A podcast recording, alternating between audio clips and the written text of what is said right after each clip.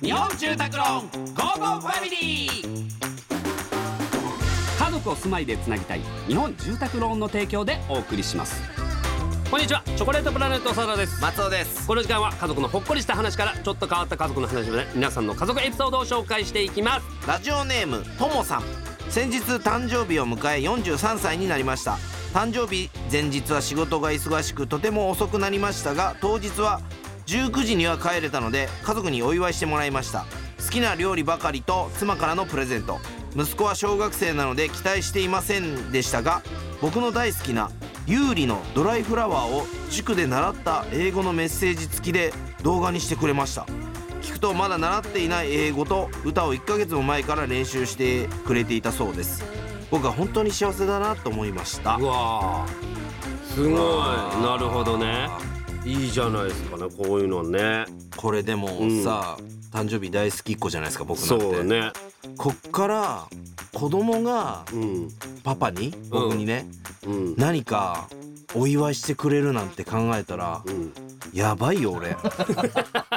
やばいいややばいよどうなの小沢さんちはもうそれある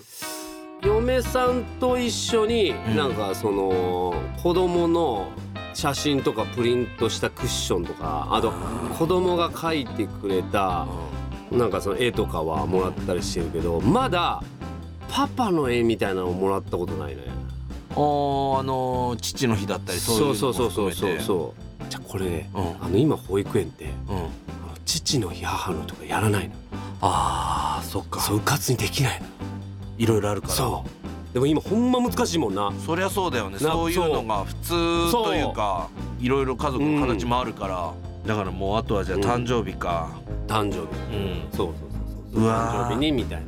小学生で有利のだから今時代だよねメッセージ付きうんで動画にしてうんくそうれだねたっていうのは、もういつでも見れるようになのか、うんうんうん編集とかもしてんのかなそうなのかもね小沢さんもいつかだからお子さんがうん香水 を椅子に座っいやいてやそれちょっと恥ずかしい話だよそれねパパの歌だってい言やって代表パパのでもパパの歌だって言われるとちょっと恥ずかしいパパの代表曲っていや違うんだよってでそうでもパパ歌ってんじゃんってでなるじゃん歌ってるけどね歌ってるけどパパはモノマネっていうやつやってるから説明しなきゃいふけなざいけけてどやなってるやつなん嬉だしいよよなでも、うん